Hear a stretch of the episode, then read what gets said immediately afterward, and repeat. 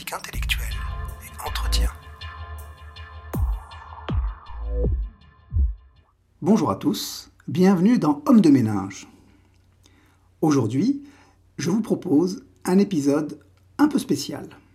Un épisode sous forme, disons, de cas pratique. L'idée est de vous présenter le panarabisme, mais en ayant recours à une médiation divertissante, pour éviter de faire un simple exposé factuel.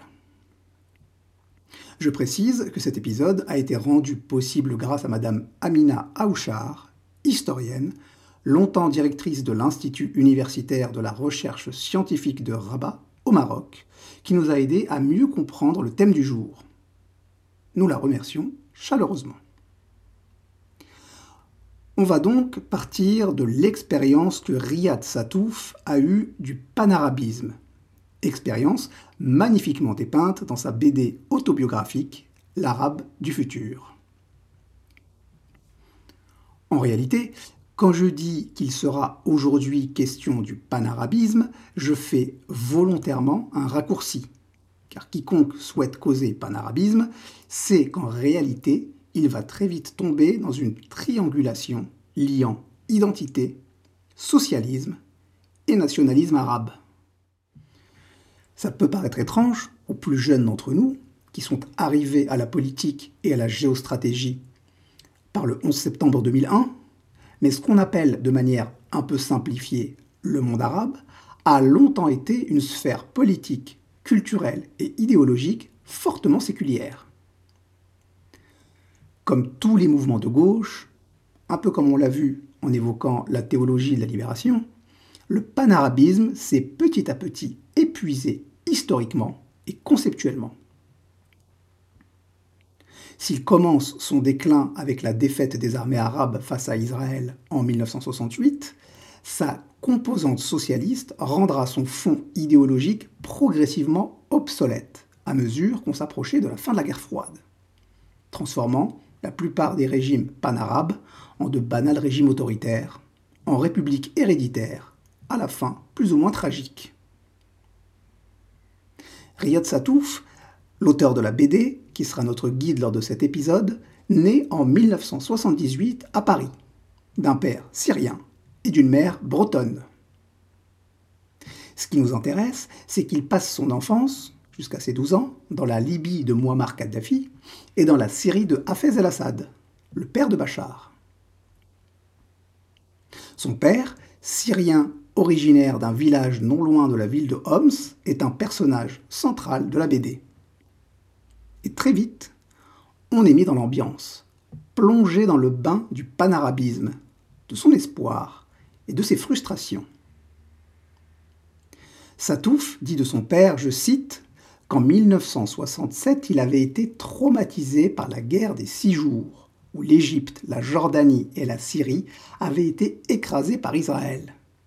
Puis, en 1973, comme tous les jeunes Syriens de sa génération, il avait transformé la défaite arabe de la guerre du Kippour en presque victoire. Fin de la citation. Il faut rappeler, à ce stade, que le panarabisme ambitionnait d'être à la fois un mouvement d'unité et une force de libération, de la Palestine notamment. La volonté d'unité était intrinsèquement liée à la séquence historique dans laquelle ce mouvement a pu voir le jour. Le panarabisme est initialement contemporain du pangermanisme et du panslavisme, voire du sionisme. Il prend son essor en 1848, au moment où la naissance du principe des nationalités va faire exploser les empires, tout en laissant la porte ouverte à des revendications de regroupement des peuples sur des bases prétendument ethnique et raciale, en fait, culturelle et linguistique. Précisons, pour les moins familiers de l'histoire du Maghreb et du Moyen-Orient, qu'en principe et de manière très schématique, ne sont ethniquement arabes que les populations vivant dans la péninsule arabique. Ceux qu'on désigne aujourd'hui comme arabes sont en réalité des populations d'origine diverses. Amazirs, comme votre serviteur ici présent, soudanais, mauritaniens, égyptiens. des populations devenues arabophones à la suite des conquêtes musulmanes qui ont débuté au 8e siècle après Jésus-Christ. Le monde arabe n'est donc pas un monde peuplé d'Arabes, mais un monde qui parle arabe. C'est d'ailleurs le panarabisme qui va donner naissance au monde arabe comme catégorie géopolitique, voire géographique et culturelle, celle-ci n'ayant jamais existé explicitement auparavant dans l'histoire, ne s'étant jamais singularisée au sein du monde musulman avant le XIXe siècle. Revenons-en à ce petit métis, moitié syrien, moitié breton, né à Paris. En 1978, son père se voit offrir un poste d'enseignant dans la Libye de Kadhafi. C'est précisément cette année-là que l'imam Khomeini, guide spirituel de la révolution islamique iranienne, trouve refuge en France. Le père Satouf ne manquera d'ailleurs pas de réagir à cette nouvelle tout en embarquant sa famille pour Tripoli. Il dit, je cite, Les chiites, quelle horreur Saddam Hussein, en voilà un qui fera de grandes choses. Fin de la citation. Cette phrase est révélatrice du fait qu'en dépit de son socialisme revendiqué, le panarabisme n'a jamais vraiment réussi à se délester pleinement de sa composante spirituelle, des références et réflexes de l'islam sunnite.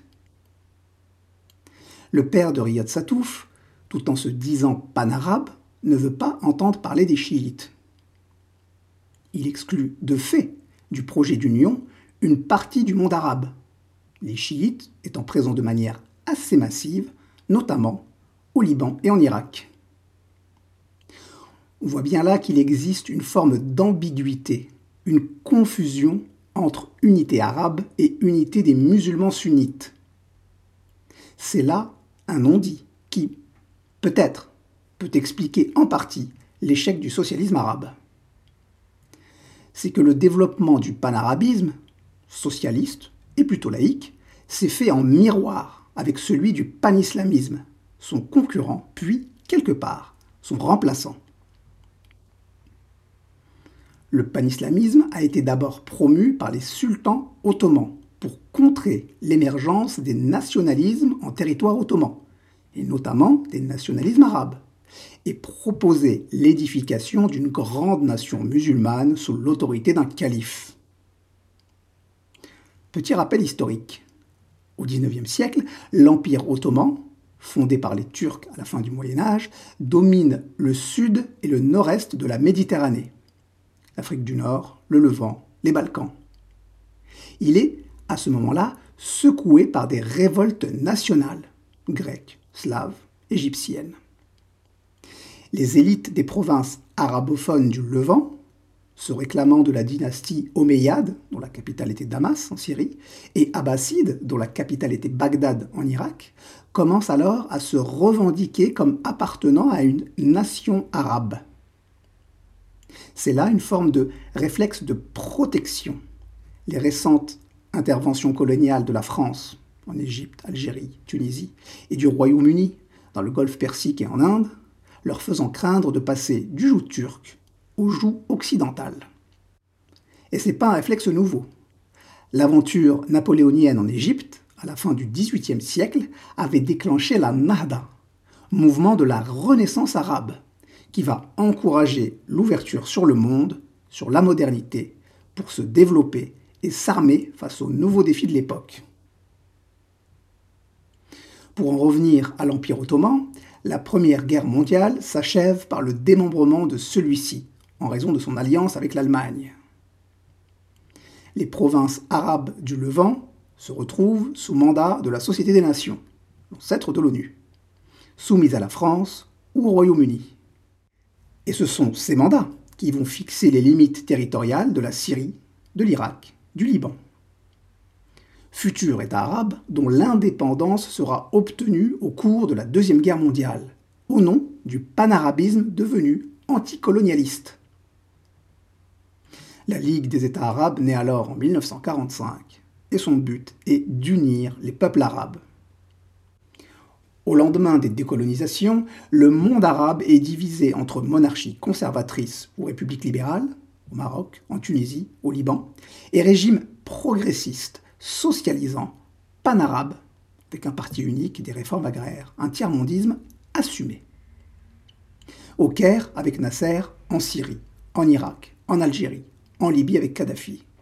Il existe une volonté de faire l'unité arabe la République arabe unie, réunissant l'Égypte et la Syrie, verra même le jour entre 1958 et 1961.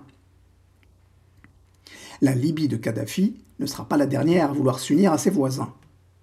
Une tentative est faite avec l'Égypte, et même avec le Maroc. La Libye de Kadhafi, l'auto-désigné État des masses populaires, c'est justement là que la famille Satouf s'installe en 1978. L'enthousiasme du papa Satouf est débordant. L'auteur nous raconte, je cite, Mon père était pour le panarabisme. Il était obsédé par l'éducation des Arabes.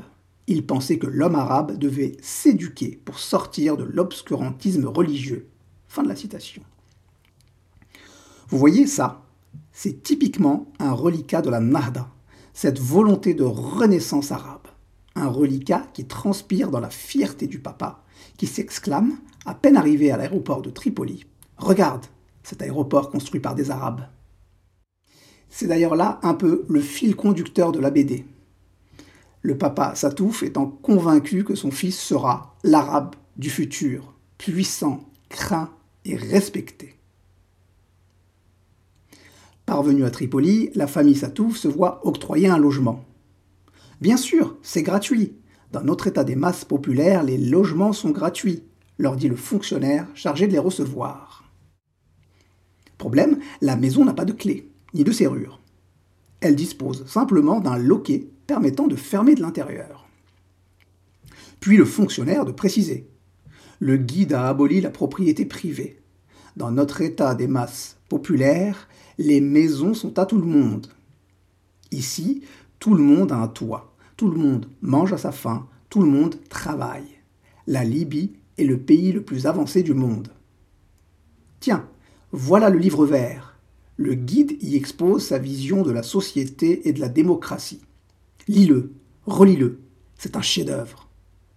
Fin de la citation.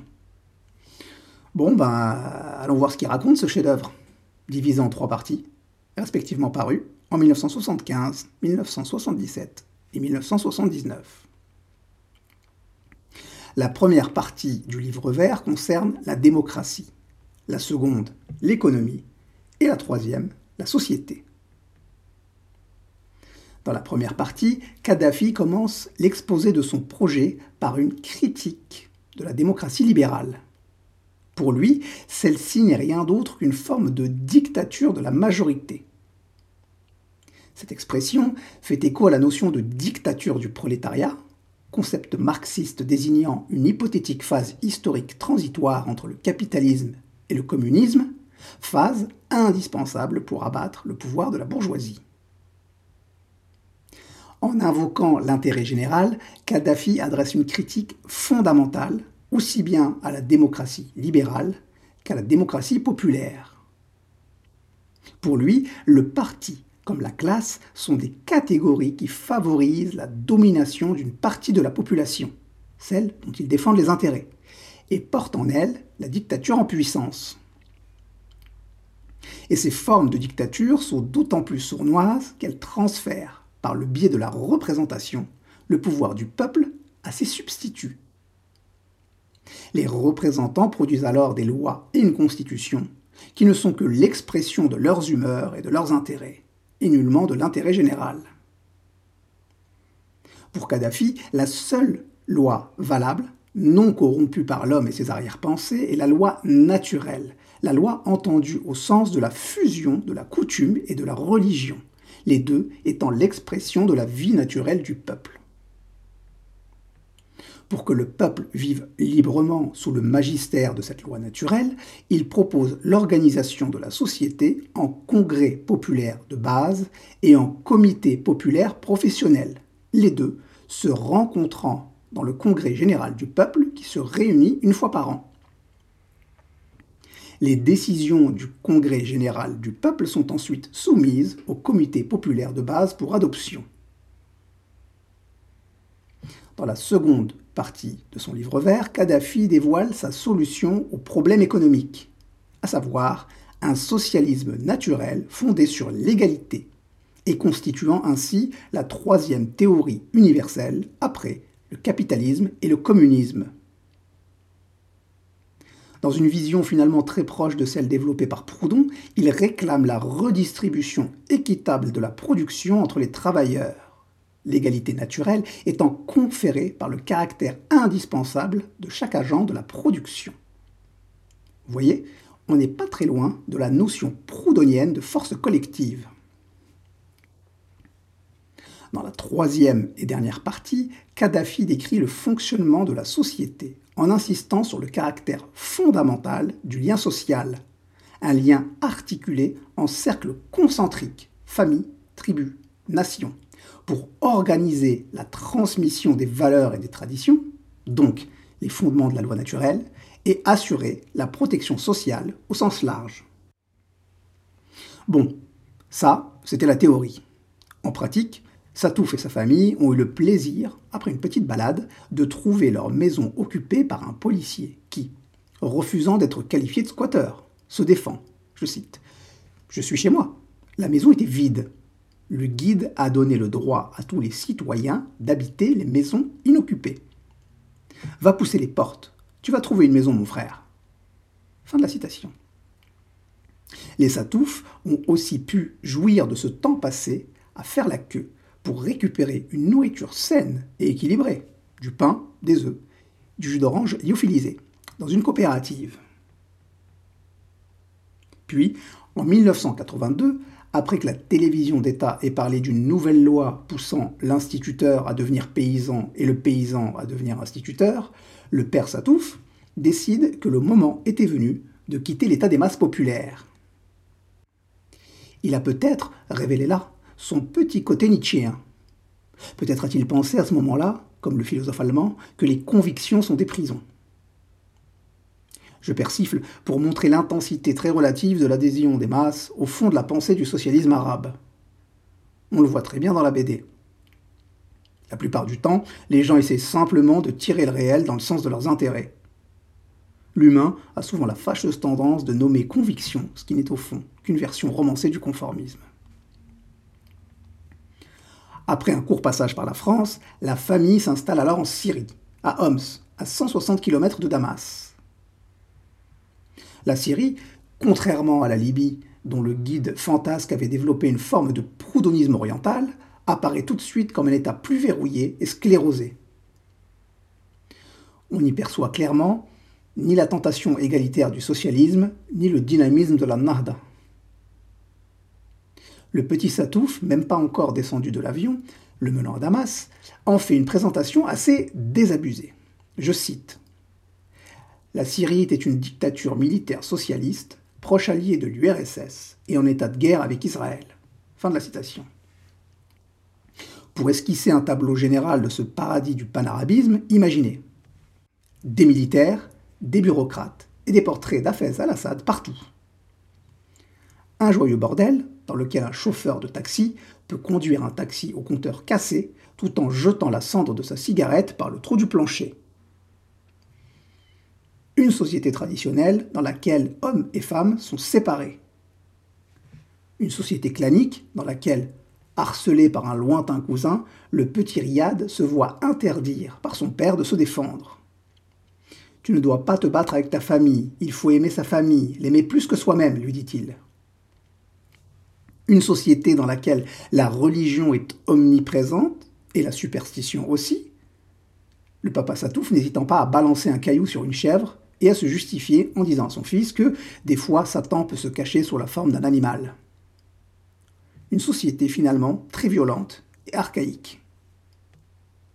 Ici, on voit que le socialisme revendiqué n'était qu'un prétexte à l'instauration d'une dictature militaire on ne voit pas bien ce qui peut rattacher la Syrie d'El-Assad à la réflexion sur l'égalité, la lutte des classes, les masses laborieuses. Il faut dire que le panarabisme, s'il a souvent mis en avant une forme de progressisme, notamment dans la continuité de la Nahda, a en réalité, comme tous les mouvements pan, été traversé par des courants conservateurs, voire fascisants, inspirés de l'Italie de Mussolini, de l'Espagne de Franco ou même de l'Allemagne. Ceci a été particulièrement vrai au moment de la guerre, quand les puissances de l'Axe apparaissaient comme des alliés potentiels et objectifs contre les puissances colonisatrices. Même si cette tentation conservatrice n'a pas forcément été la plus diffuse, elle révèle l'absence d'incompatibilité philosophique profonde du panarabisme avec la pensée réactionnaire. Si le panarabisme se disait le plus souvent progressiste, révolutionnaire et populaire, il savait se faire réactionnaire, conservateur et dictatorial. Les marxistes et les partis communistes dans les pays arabes resteront toujours minoritaires mais on gardera tout de même du panarabisme l'image d'un socialisme arabe qui a échoué, ayant le plus souvent débouché sur des régimes autoritaires avec une forte tentation héréditaire. La Syrie des Assad, l'Irak dans laquelle Saddam Hussein avait préparé sa succession en désignant l'un de ses fils, Oudaï, la Libye de Kadhafi, dans laquelle le rôle de guide semblait promis à son fils, Saif al-Islam. Dans les années 80 90, le panarabisme s'épuise historiquement. La guerre entre l'URSS et l'Afghanistan sera le terreau fertile qui fera se développer de manière exponentielle le panislamisme moderne, aussi nommé l'international islamiste. Les États-Unis, qui souhaitent faire de l'Afghanistan le Vietnam de l'URSS, et les pays du Golfe, qui financent une guérilla qui, au nom de l'islam, pourfend le matérialisme, l'athéisme et l'impérialisme soviétique, ont grandement contribué à son essor. Le panarabisme a échoué et il disparaît avec la fin du monde bipolaire. Peut-être s'est-il condamné en se montrant incapable à moderniser en profondeur la société, à moderniser sa langue, son enseignement. Je vous laisse découvrir à ce sujet l'état de l'école syrienne que Riyad Satouf a connue. C'est à la fois très drôle et édifiant. Une fois cet échec consommé, le panislamisme hostile au panarabisme s'est trouvé comme dans des chaussons, portés notamment par la Turquie et l'Arabie saoudite. Voilà, j'espère que tout ceci aura permis d'éclairer un peu les arrière-plans historiques et politiques de l'arabe du futur. Je n'ai plus qu'à vous conseiller d'aller lire cette excellente BD. A plus Si des questions se posent, le concept, lui, parfois, se repose. Et quand le concept se repose, c'est le bruit qui pense. Musique, maestro.